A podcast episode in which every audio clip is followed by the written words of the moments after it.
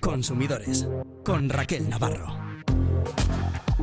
Cerramos un 2023 en el que hemos hecho valer nuestros derechos como consumidores y lo cerramos averiguando qué podemos hacer como padres y madres si Olencero o los Reyes Magos traen a nuestros hijos su primer teléfono móvil.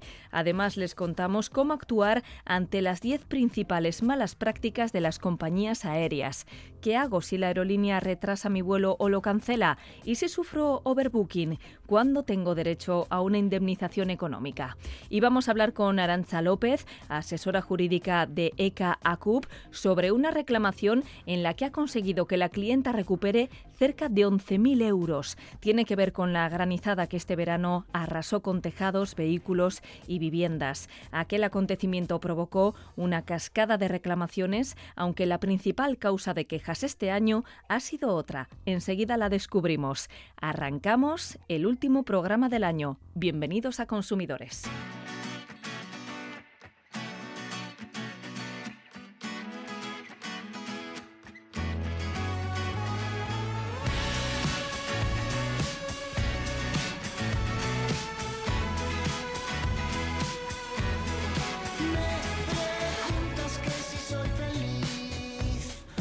Olencero o los Reyes Magos han traído a nuestro hijo, a nuestra hija, un smartphone, un teléfono móvil. ¿Qué hacemos como padres? Vamos a hablar de ello en los próximos minutos con Sonia Ledesma. Es experta en marketing digital y redes sociales, en inteligencia emocional y en tecnología educativa. Es la persona detrás de la web Be Digital Be Real. Bienvenida, Sonia. Muchas gracias. ¿Cuándo sabemos que es el momento de que nuestros hijos tengan su primer móvil? Porque entiendo que más que marcar una edad así universal, nos tenemos que fijar en el desarrollo, en la madurez y en la responsabilidad de cada uno de nuestros hijos, ¿no? Yo pienso que no hay que marcar una edad cronológica, pero bueno, es mi opinión. Es un poco absurdo que nos eh, limitemos a una edad porque el desarrollo de cada niño o niña es muy diferente, ¿no? Y sobre todo las necesidades de unos y de otros también pueden ser muy diferentes. Yo recomiendo a los padres y madres que se hagan dos preguntas, dos preguntas muy sencillas. Por una parte, si, si está preparado o preparada su hijo o su hija para tenerlo, eh, eso quiere decir si comprende que no es un juguete, que muchas veces puede dar lugar a confusión el término de juguete, ¿no? Si se regala sobre todo en estas fechas, que su uso tiene una serie de implicaciones, si lo entiende así, si es responsable con sus cosas de forma habitual, si asume y respeta las normas habitualmente, porque el uso del móvil ha de tener unas normas y también unos límites. Y la segunda pregunta que tal vez se deberían hacer es si como padre o madre están preparados para, para esto, ¿no? Para que tengan móvil también. Anda, esta segunda pregunta es la que no nos solemos hacer. No, no, pensamos que ellos primero por la edad, eh, que venga, a los 14 y nos lo quitamos. No, pues primero si estamos nosotros. Es más importante casi estar dispuestos nosotros a la hora de darle el móvil, porque guiarle en ese uso del móvil es nuestra responsabilidad, ¿no? Como padres y madres. Entonces, si tenemos claro que es se debe supervisar ese uso y si estamos dispuestos, porque esto, eh, bueno, pues requiere una dedicación, ¿no? Y para ello, pues toca aprender un poquito pues sobre controles parentales, sobre aplicaciones, sobre redes. Tampoco hace falta ser informático ni experto en nada, en redes sociales, ni mucho menos.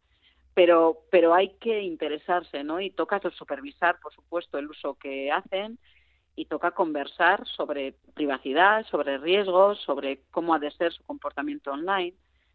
Es decir, toca implicarse en su educación digital. Y entonces, cuando se responden normalmente estas dos preguntas, eh, ya saben si es el momento de, y si son afirmativas, pues será que sí es el momento de dar a su hijo o su hija el móvil. En las últimas semanas hemos escuchado muchísimo hablar de la prohibición del uso de los móviles entre los menores. Son muchas las comunidades autónomas que lo prohíben ya en los institutos y en los colegios. ¿Qué opinas tú? ¿Prohibir es la solución o la clave es un uso adecuado de la tecnología?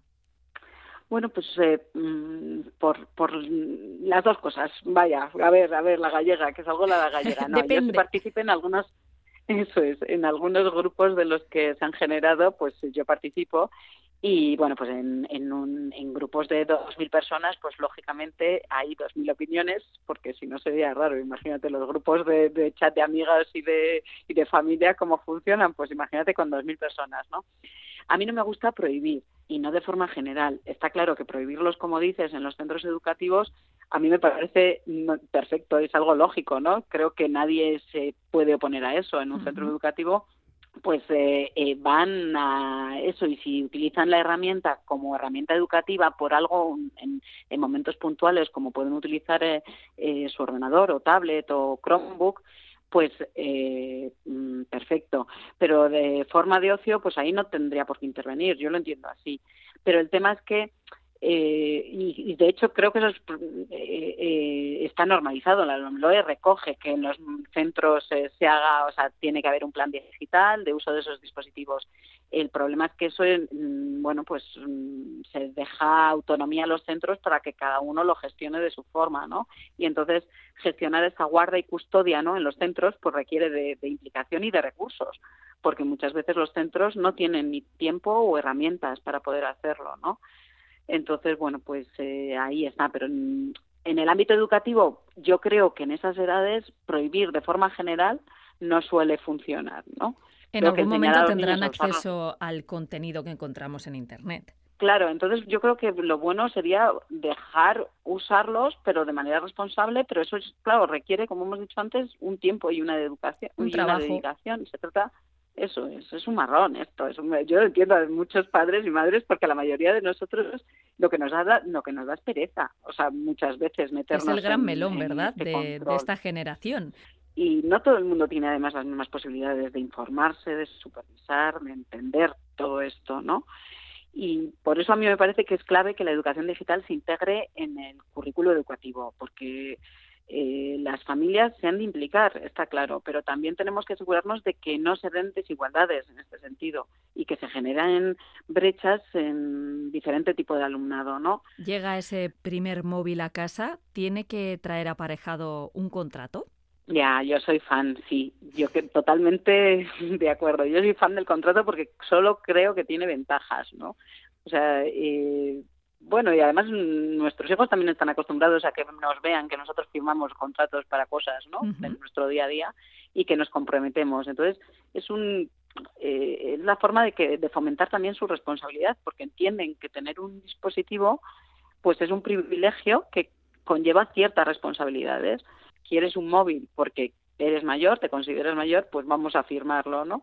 Y un contrato ayuda a definir esas normas sobre el uso del dispositivo, pues los horarios, los sitios donde puede entrar o no, lo- los contenidos, las redes sociales que puede tener o aplicaciones, ¿no? Que puede consultar o puede jugar. ¿Cómo lo habéis que hecho en vuestra familia, Sonia? Porque en tu página web podemos ver varios modelos de, de estos contratos. Sí. Se pueden además Es que descargar. se han, ¿eh? sí, sí, se han ido modificando con los años porque, claro, yo doy formaciones a familias y a, y a chavales en este sentido y el primero que yo hice, claro, a mí mi hija mayor eh, va a cumplir los 18 años ya, eh, hace unos cuantos años, del primero que era un contrato absolutamente leonino, si lo piensas, a ver, modo de contrato, porque la pobre se le, se le condicionaba casi todo para hacer.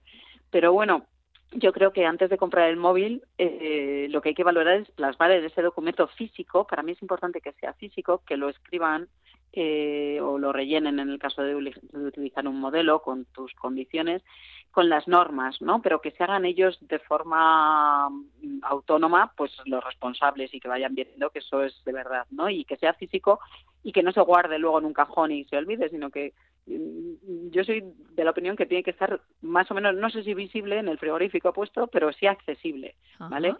Entonces, bueno, pues nosotros en nuestro caso, eh, primero hablamos con ella para que nos contara qué esperaba de su móvil, ¿no? Qué beneficios creía que podía tener si tenía móvil, si se consideraba preparada, ¿no? Hicimos ese borrador juntos para que quedaran reflejadas esas cláusulas que aportaba ella, porque creo que es importante que este contrato de uso eh, ganen las dos partes, para que nuestros hijos realmente lo asuman como una transacción justa, ¿no? Bueno, pues sí, tú puedes ver vídeos de YouTube, ¿no? Pero yo te digo el tipo de vídeos de YouTube que, que puedes ver. O sea, al final es un win to win, ¿no? En, en el mundo de la empresa. El tiempo dedicado al móvil eh, puede ser, para mí no es lo más importante, ¿eh? Porque no es lo mismo usar el móvil tragándose, tragándose todo lo que le sirva el algoritmo de una red social que usar el móvil para utilizar una aplicación, yo qué sé, de, porque le gusta el diseño, pues el, gráfico y entonces o la fotografía, por ejemplo, imagínate y entonces usa muchos filtros y hace algo proactivo, ¿no? No es lo mismo hacer algo eh, de forma consciente que tragarse durante horas lo que te echen, ¿no? No podemos pedir a nuestro hijo que se autorregule en el uso si nosotros somos incapaces de hacerlo. no lo uses mientras cenamos, si tú estás mirando el móvil. No, ahí, ahí, tiene que haber unas normas que sean de forma general en este contrato, para ellos de forma independiente, tienen que ser normas de uso para ellos solos. Bueno, pues eso, dedicado al tiempo para ellos, en, los límites, evidentemente, que si tiene, por ejemplo, una aplicación de, control parental, pues que la tiene que respetar. O sea, no puedes instalarla o no puede, eh, o los lugares donde sí puede llevar el móvil o donde no puede llevar el móvil, ¿no? Si vamos a dormir o a, comer los domingos a casa de la machi, pues eh, vamos a estar con la machi, no a estar con el móvil. Entonces, bueno, pues eh, a lo mejor sí que tenemos que hacer ese ejercicio de, de bueno, que son unos límites concretos. Y de aplicárnoslos a nosotros mismos para empezar. Eso es, pero luego habrá otros límites de familia, unos, unas más que límites normas, las normas de la familia. Y dices, no, pues mira, durante la comida nadie tiene el móvil de la mesa.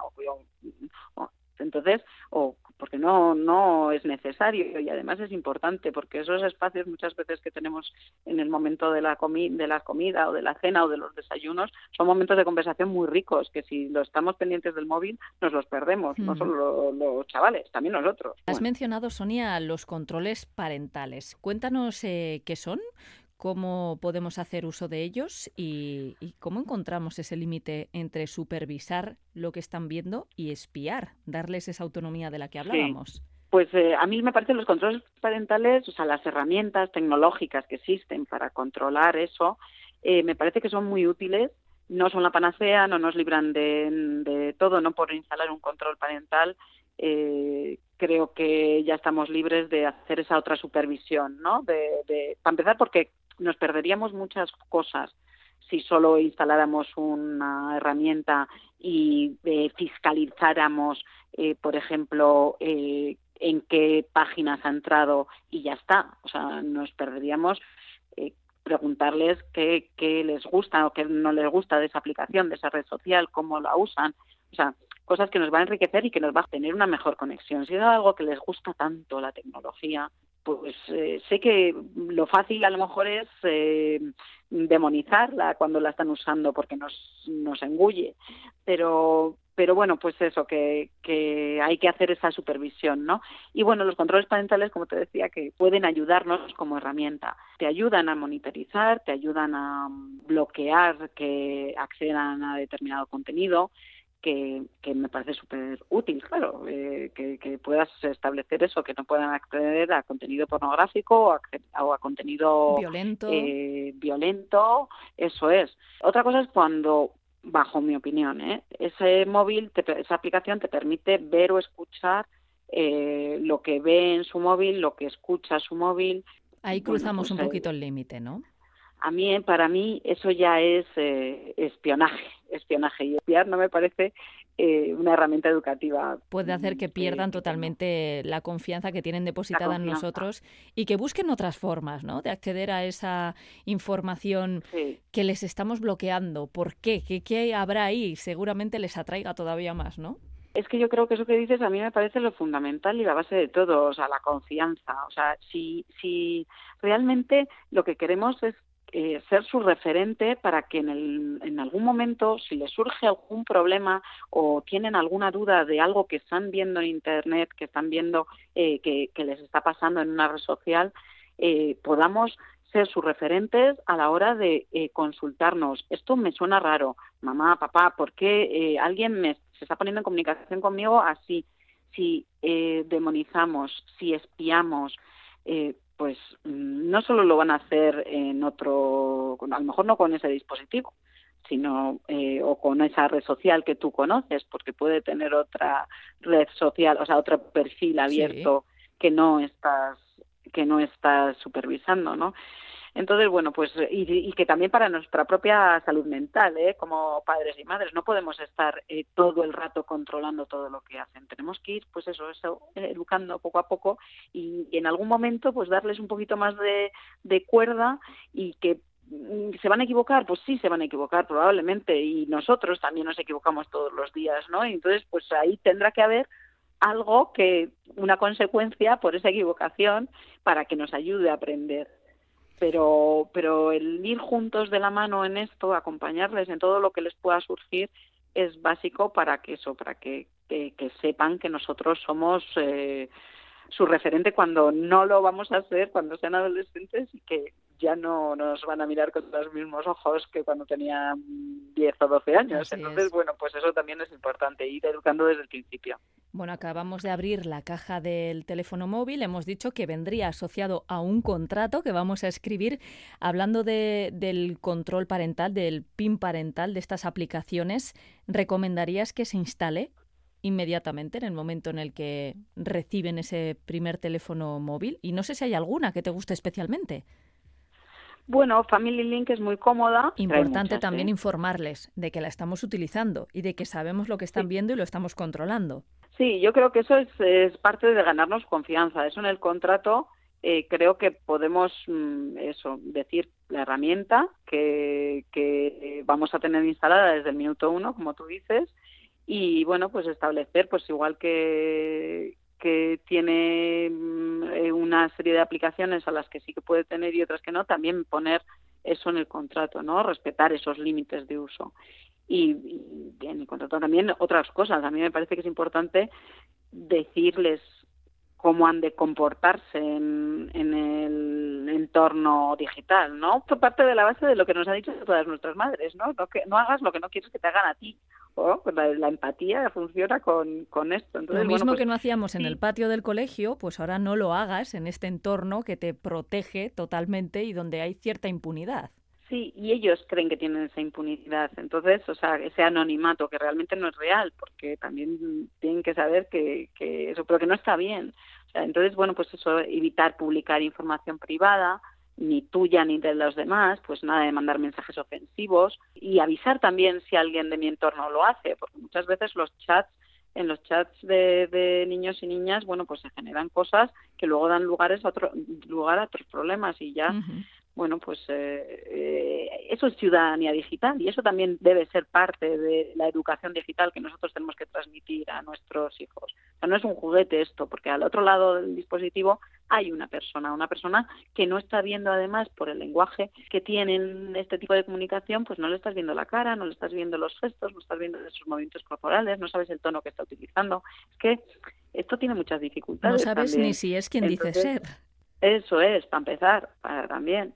O sea, eso es, eso es así. Bueno, pues por eso lo de la cuenta privada, cuenta pública, a la hora de generar cuentas en perfiles, o sea, perfiles en redes sociales, es fundamental que nosotros, las familias, estemos con ellos. En esa, una vez que demos el ok a que sí se puede instalar una determinada red social o puede participar, hay que determinar cómo va a tener ese perfil va a ser una cuenta privada, una cuenta pública, evidentemente para mí, que voy a decir yo, privada, tiene que ser privada y no vale que sea privada y que tenga 1.500 amigos, ¿no? Porque eso ya no es privado. Entonces, que los conozca en su ámbito físico, por ejemplo. Oye, ¿y todas estas pautas funcionan igual o funcionarían igual si lo que nos han traído Lencero, Papá Noel o los Reyes Magos es una consola de videojuegos? Efectivamente. Yo, desde luego, mm, creo, ahora han dejado los Lencero ha dejado muchas consolas y, desde luego, yo ahora recomiendo que, aunque ya las hayan traído, que sí que hagan ese contrato. O lo mismo, por el tema del tiempo de uso, por cómo se comporta con el dispositivo, porque a lo mejor se comporta de forma agresiva o no respeta a ese compañero con el que está hablando de forma online. Eso sí es conocido, si es desconocido, pues eso hay que establecerlo también, que no puede jugar o sí puede jugar con gente que no conoce en su ámbito físico, ¿no? Entonces, los contratos siempre vienen bien y que se comprometa, que luego lo hace fenomenal y resulta que estás encantado y que quieres ampliarlo, pues se cambia, se rompe esto y se hace otro. Pero bueno, pues es eh, igual que a la hora de esconder el móvil cuando se está enfadado, ¿no? Yo siempre les digo, es una norma que aparece en mi contrato. ¿Por qué? Pues porque cuando se está enfadado mejor hablar en persona y para solucionar malentendidos con amigos, ¿no? Porque es imposible. Pues en las videoconsolas igual, muchas veces se, se, se insultan o se llega a un grado de agresividad que eso puede ser motivo de decir, pues no, has superado, has, has incumplido esta norma, pues a lo mejor tienes que tener esta consecuencia que es eh, no jugar a X tiempo o lo que se considere ya en cada caso. Si queremos seguir aprendiendo sobre todos estos temas, si después de escuchar esta charla creemos que nos toca implicarnos un poquito más, ¿dónde te podemos seguir? ¿Dónde encontramos más información?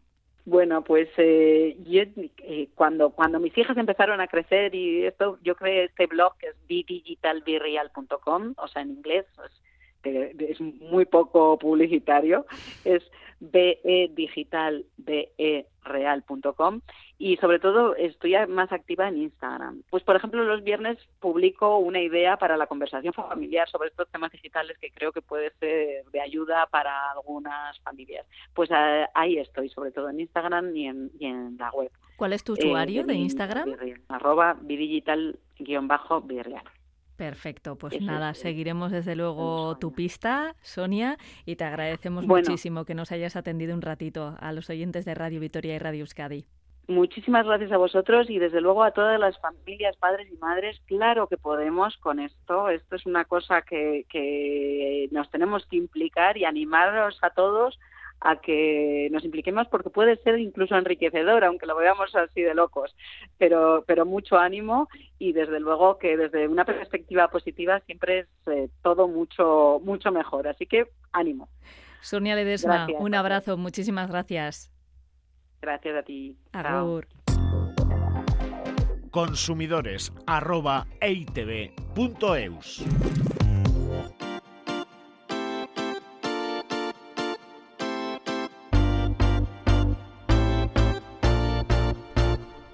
caso. A pocas horas de que finalice este 2023, toca hacer balance de todos los casos que han pasado por el despacho de Arancha López, que es asesora jurídica de ECA ACUP, la Asociación de Consumidores y Usuarios Vasca. ¿Qué tal, Arancha? Unón. ¿Balance positivo? Sí, sí, balance positivo. Siempre es positivo cuando, bueno, tenemos la oportunidad de resolver reclamaciones. Sí que es verdad que, bueno, igual hemos arrastrado un poco las huelgas de los juzgados, esos seis primeros meses del año, y bueno, pues sí que esas cosas que estaban pendientes de resolver judicialmente, pues igual sí que han sufrido un poco más de retraso. Pero por lo demás, pues bueno, yo creo que ha sido un año interesante en el que, bueno, pues como años anteriores eh, las reclamaciones contra la banca ha desbancado y utilizando un poco ha desbancado a las antiguas a las, a las em, reclamaciones de telefonía que eran antes tan abundan, tan abundantes tan numerosas y que eh, tantos problemas nos, nos ocasionaban bueno pues eso se ha quedado un poco, se ha como relajado y tranquilizado, ¿no? Ya tiene mérito, ¿eh? Superar al sector de la telefonía. No, pues... en malas pues, prácticas. Sí, sí, sí, sí. sí. Eh, la banca, o sea, las reclamaciones de banca probablemente, vamos, no sé, pero podemos multiplicar por cinco o por seis las de telefonía. O sea, que carbón a la banca este año. Sí, carbón y del gordo y del negro, negro, negro. Sí, sí, Sobre todo, ¿por qué motivo? Eh, tenemos cláusula suelo, tenemos comisiones eh, bancarias de numerosas clases, gastos de hipoteca, tenemos comisiones de apertura. Algo que podríamos pedir al 2024 es que la atención a las personas que se han quedado un poco atrás con esta brecha digital mejore, ¿no? Sí, eh, yo creo que eso, bueno, va a ser un hándicap, eh, pero para muchos sectores y claro, la banca en nuestro caso es, bueno, pues, pues importante. Cierre de oficinas, el traslado continuo y cambio de puestos de los trabajadores de las propias entidades voy a hacer hincapié en algo que no, igual no es de consumo, pero que me parece que hay entidades financieras eh, que presionan muchísimo a sus trabajadores. Eh, la banca eh, se ha perdido ese trato al cliente que había. Esa, eso ha supuesto que el cliente ha perdido la confianza en Ya no son las cajas de antaño. No. Antes, yo recuerdo cuando era niña teníamos en la cabeza el médico, el cura y el del banco. Eh, mis abuelos todavía con más razón. Entonces, eh, ahora ya ni, eh, ni, bueno, el médico le vamos a poner muchas interrogaciones porque la sanidad está como está. Al cura, pues depende de en qué lugares también hay que ponerle muchas interrogaciones. Y a la banca, bueno, pues, pues, pues ¿qué le vamos a poner? Un crespón negro, en este caso. Entonces, bueno, yo creo que, como decías, Em, eh, cuando nos hacemos mayores, porque esta brecha principalmente nos está empezando a tocar desde que hay tanta tecnología, de que todo se hace banca online o todo queremos que se haga banca online, hay gente que no tiene los medios, hay otros que ya eh, no tienen las edades, entonces eh, todo esto nos complica mucho.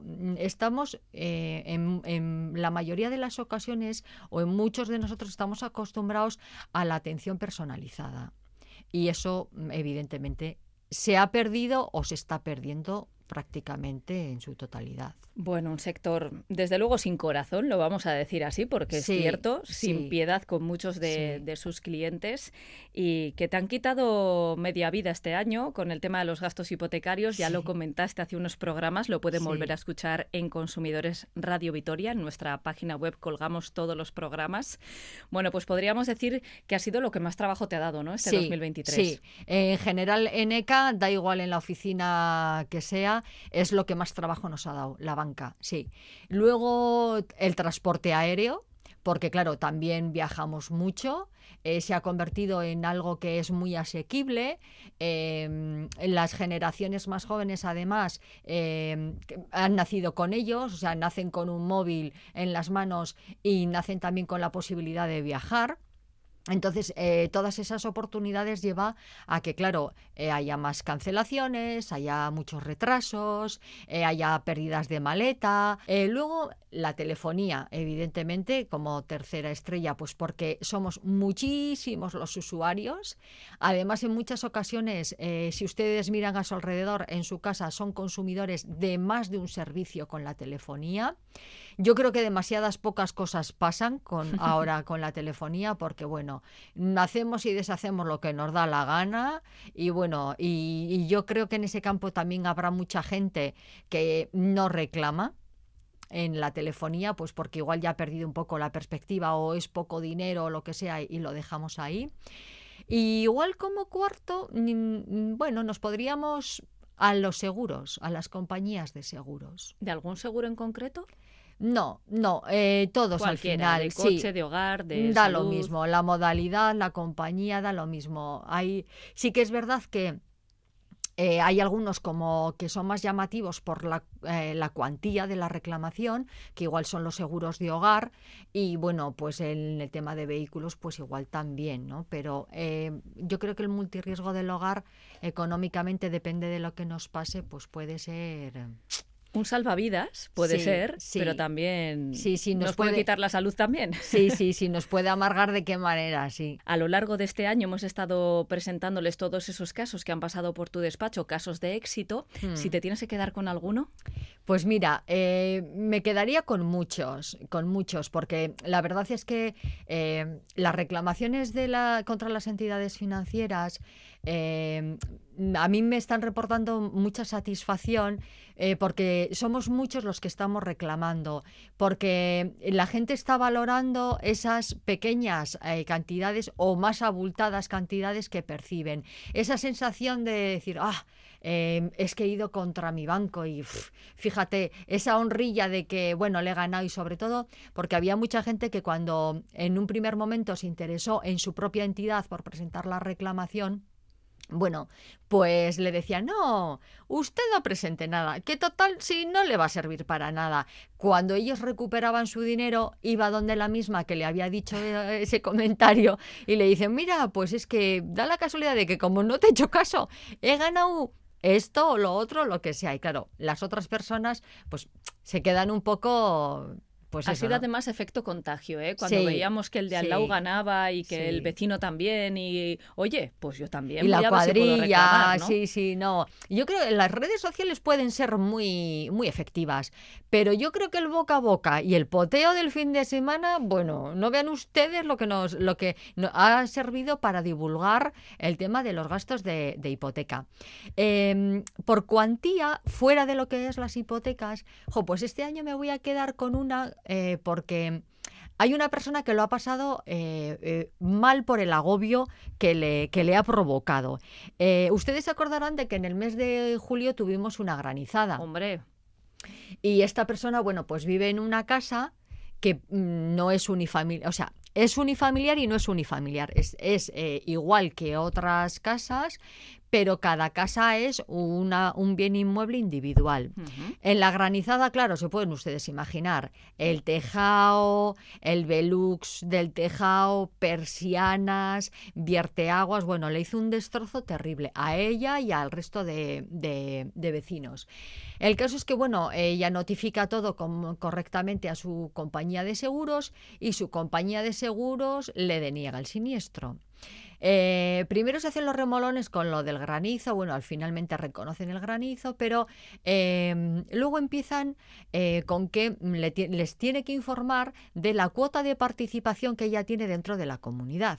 Y aquí hay un grave error, porque esta casa, aunque eh, puede estar pareada con otros, en este caso, como he dicho, no es, eh, no Es forman parte de ninguna comunidad.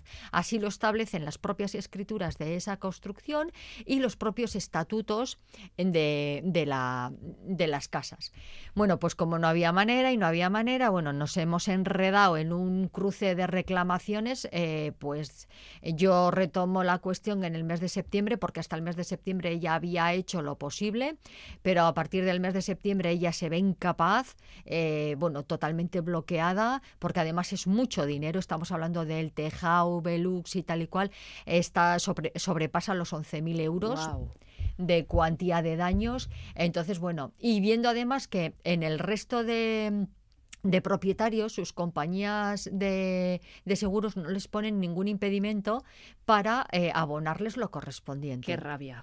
Entonces, bueno, de repente eh, le reconocen los daños de las persianas, que estamos hablando de 580 euros, pero el resto, lo gordo, que era el tejado, el velux y tal, pues no.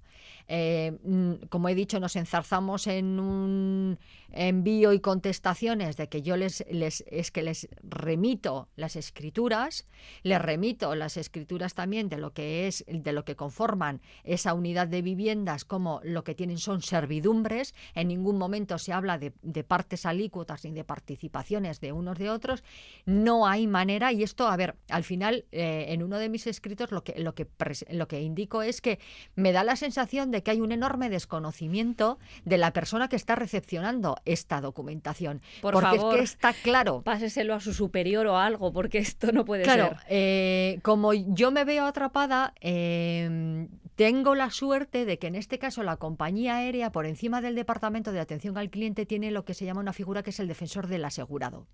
Entonces, en este caso es un órgano que es es externo a la propia aseguradora, a la que ya en último extremis, antes de presentar una demanda judicial, nos remitimos a él. Le decimos lo que hay, le enviamos todas las facturas, le enviamos absolutamente todo y le vuelvo a hacer hincapié en que creo que es un gran desconocimiento de la interpretación de las escrituras.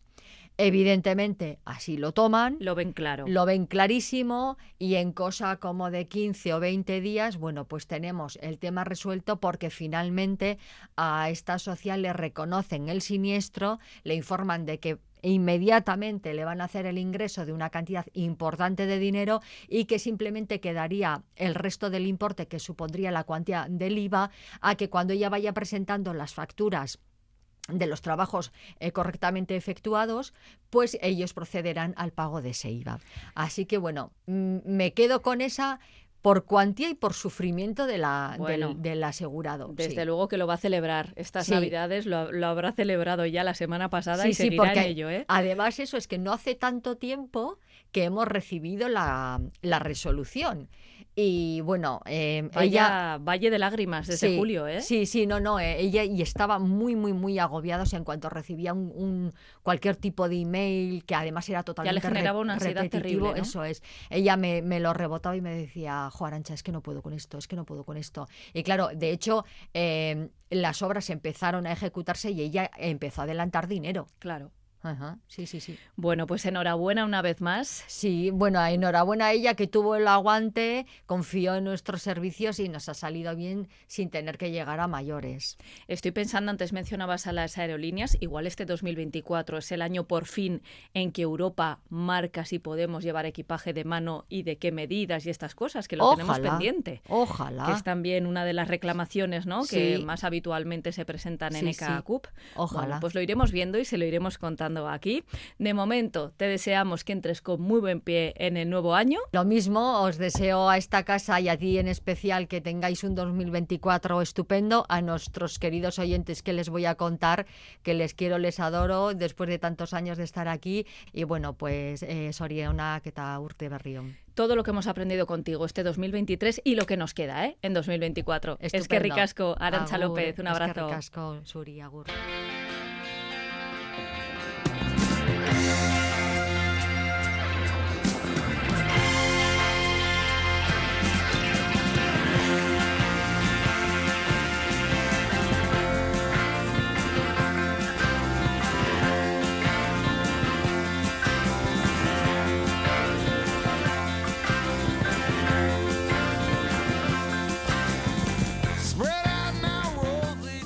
Y de aerolíneas vamos a seguir hablando porque vamos a conocer las 10 principales malas prácticas que nos pueden afectar como consumidores. Para eso hablamos con John Ortiz, él es abogado de Reclamatu, que son especialistas en reclamaciones. ¿Qué tal, John? Buenos días.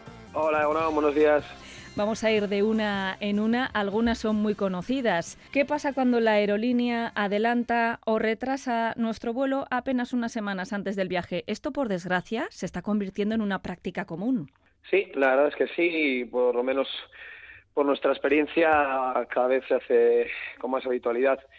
Eh, bueno, en este caso habría que mirar eh, con qué plazo realizan esos cambios. Si el cambio es con más de 15 días, la opción que tendríamos sería o bien aceptar el cambio o bien, bueno, si no estamos de acuerdo con ese cambio, pues eh, manifestarlo así y solicitar el reembolso de lo que hemos pagado, pues por lo que el cambio que nos han ofrecido pues, no nos convence o no, no cuadra con lo que teníamos planeado.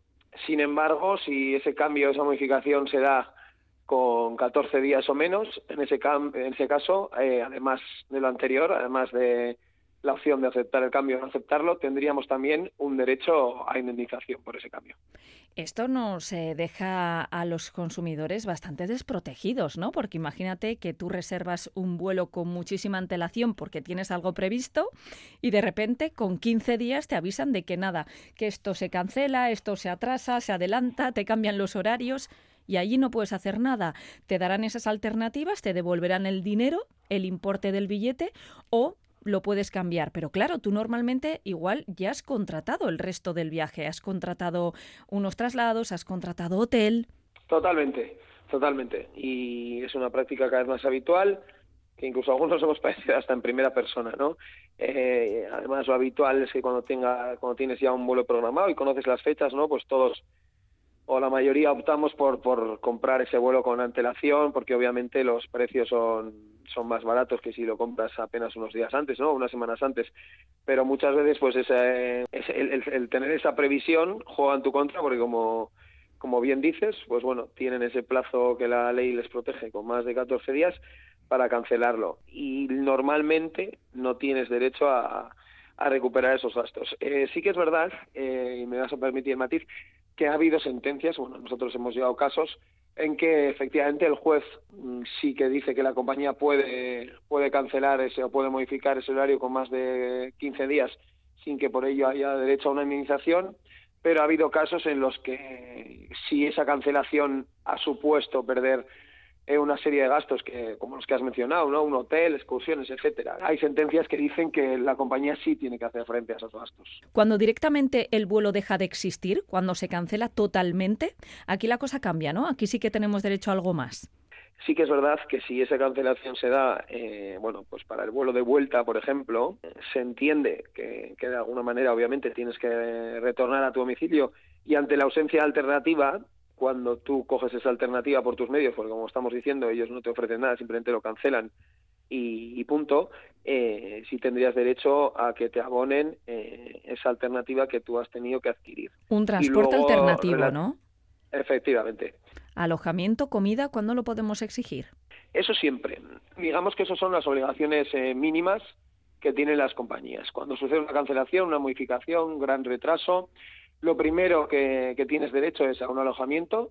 Si esa incidencia, las, que he mencionado, te obliga a pasar eh, una noche más en, donde te encuentres, eh, una noche más, un día más, dos, los que sea, todos los gastos que, que se generen esos días, como bien has dicho tú, ya sea de alojamiento, ya sea de manutención o de transportes, ¿no? El ir y venir al aeropuerto, por ejemplo, es el taxi que te alojas en un hotel, que tienes que pasar la noche en ese hotel, pero bueno, te, de alguna manera tienes que desplazarte a ese hotel desde, la, desde el aeropuerto, el taxi, el tren, cómo te desplaces, todos esos gastos mínimos tienen que afrontarse siempre, es una obligación de la compañía. Así que siempre guardar todos los tickets, todas las facturas, pedir absolutamente todo.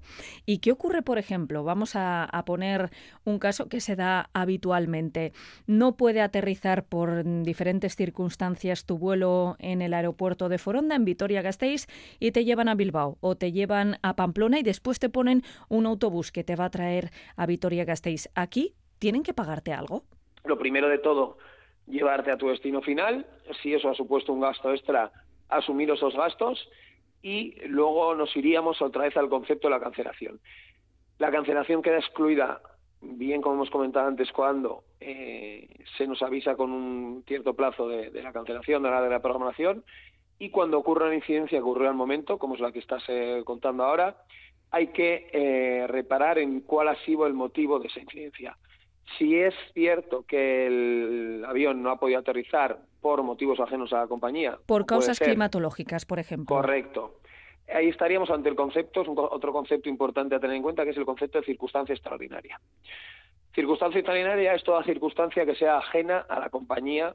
¿Cuál es la más habitual? La que acabas de mencionar, unas, eh, las condiciones climatológicas, mucho viento, tormenta, etcétera. En ese caso se entiende que la compañía no ha sido responsable de la incidencia que ha derivado de esas circunstancias, ya sea un desvío, como has comentado, ya sea una cancelación, ya sea un retraso. Si eso ha ocurrido por una circunstancia extraordinaria, en principio la compañía no tiene que pagar una indemnización. No tenemos derecho a indemnización económica. Vale, sí que te tienen que llevar a tu destino final y te tendrían que ofrecer alojamiento, comida, los gastos. Correcto. Eso ya hemos dicho que es siempre el, lo mínimo. Las compañías saben de, la ley y echa la, trampa. Muchas veces alegan circunstancias extraordinarias cuando estas no han ocurrido, ¿no? Oye, ¿qué pasa cuando nuestro vuelo llega con retraso? Antes nos decías que la clave a la hora de que un vuelo se cancele, se adelante o se retrase son los 15 días de antelación. Aquí son las 3 horas. Nos vamos a quedar con esa cifra, con el 3, ¿verdad? Efectivamente, otro concepto importantísimo, ¿no? Retraso. Oye, mi vuelo se ha retrasado. Eh, ¿Tengo derecho a indemnización? El límite que marca la ley son tres horas. Eh, tres horas o superior, es decir, con tres horas cero cero, para que todo el mundo me entienda, ya habría, eh, ya existiría un, de, un derecho a indemnización.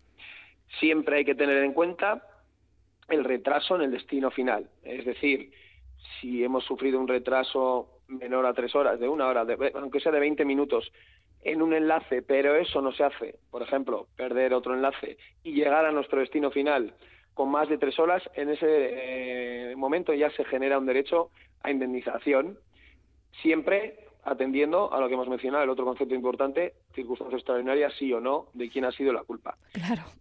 Algo les habrá pasado muy grave que no estaba en su mano, seguro. la mayoría de retrasos son por la amplia oferta que hay, por la carga de vuelos que bueno quieren ofrecer mucho porque obviamente eso supone un beneficio económico y muchas veces no son capaces de ofrecerlo en condiciones y es lo que eh, trae luego esos retrasos.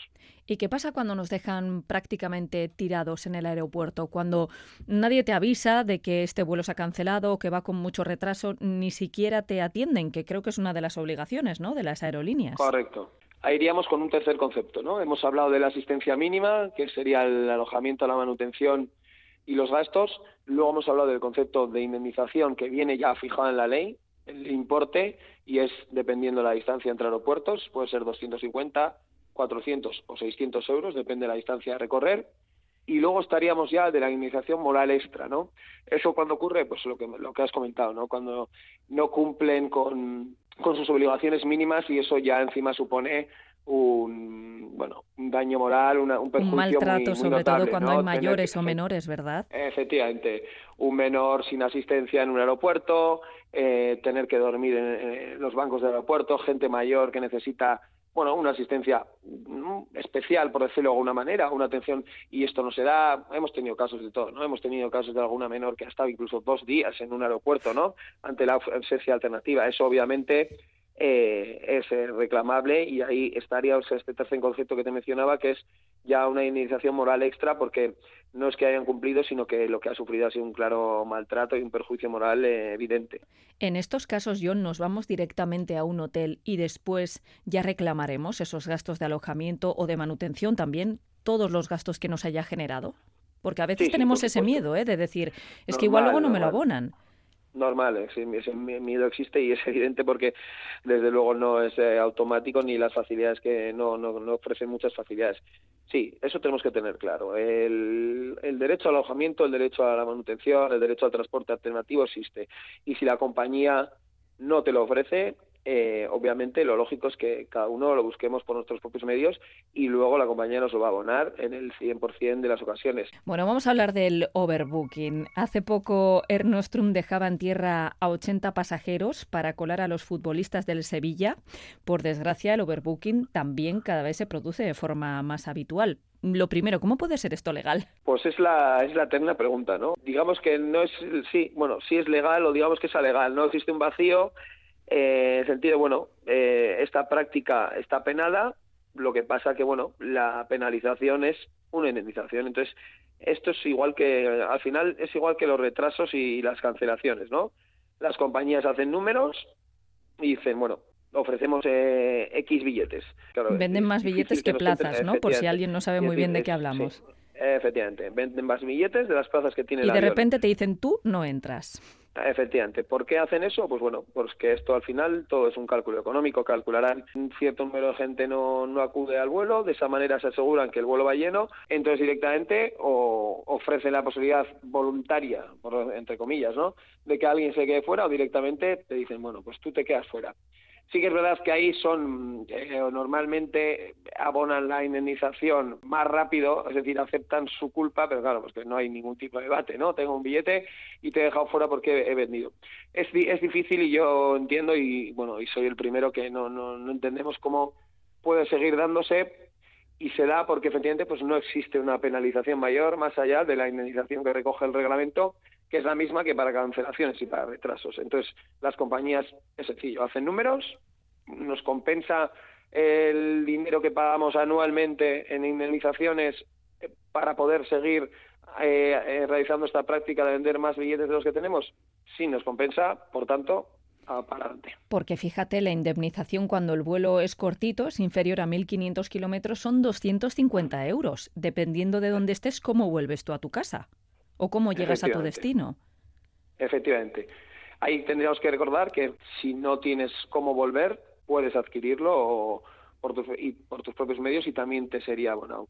Estamos explicando, bueno, pues que tenemos derecho ¿no? a, un reembolso en muchas de estas situaciones, de estas malas prácticas, pero aquí también hay cierta picaresca, porque hay veces que en vez de reembolsarte el importe de tu vuelo, lo que te dan es un bono de viaje, que lo puedes utilizar en cualquier otro momento, o otra excusa también muy interesante es cuando dicen, no, no, no, yo a usted no le tengo que devolver nada porque usted lo ha comprado en una agencia, en un paquete completo.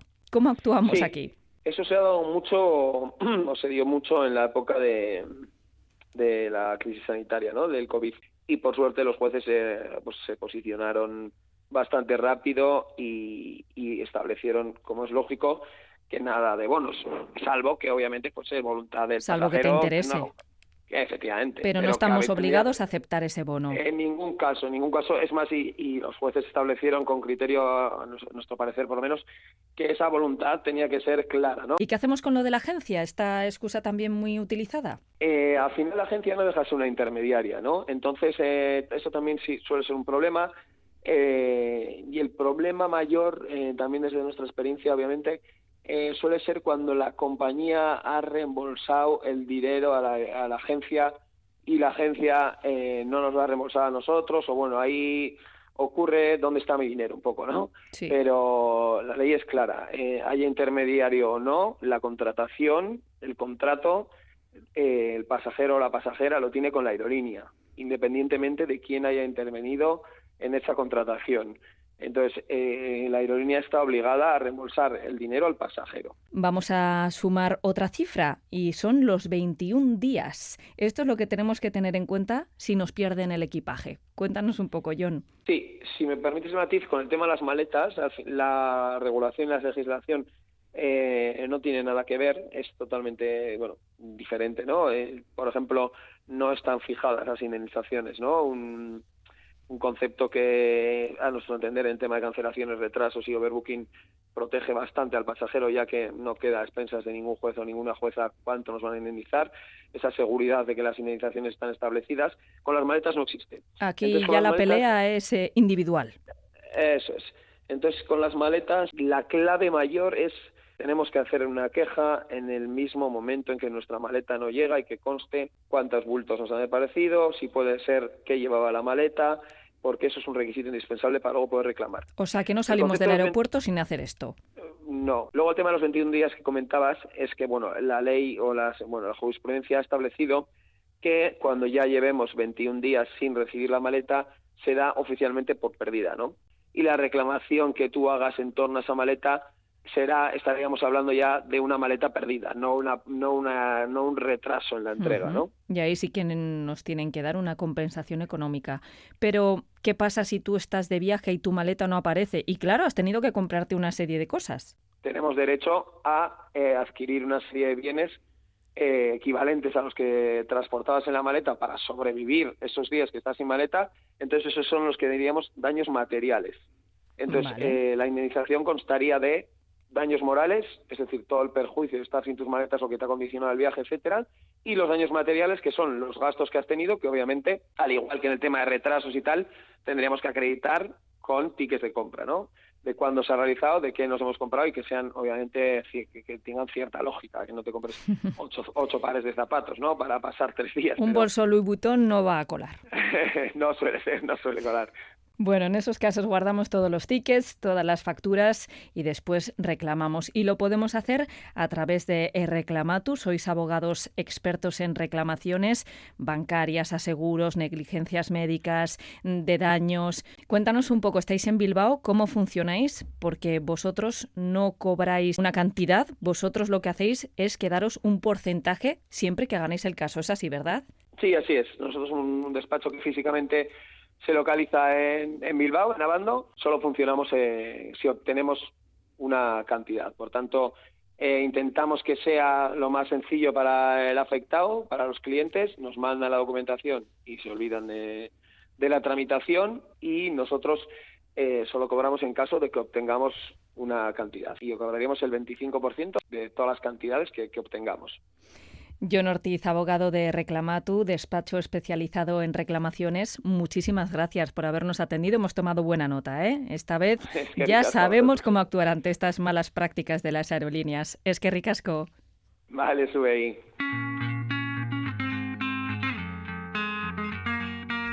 Nos despedimos. Disfruten de la última noche del año y nos escuchamos el próximo 6 de enero. Por un 2024 en el que hagamos valer nuestros derechos como consumidores. ¡Feliz Año Nuevo!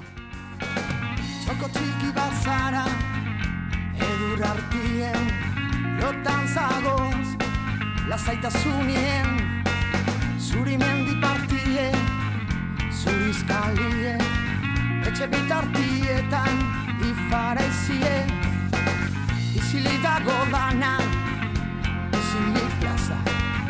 Izilik urrunien Kanpatorrie Kanpoan otzeiten den Zotondoetan sartune Kantu zarren artien Joa zu bizile Aize hotza zara zu, urotzotza zara zu Urotzetan nure pel Urotzetan nure pel Aize hotza zara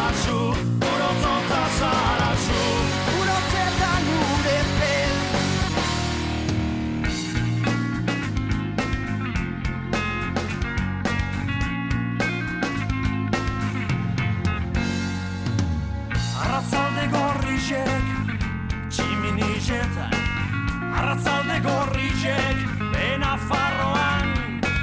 Beko zubek biztute Leixoetan edurre Eskatzetan neburre Hau zure neguen Aizero zazan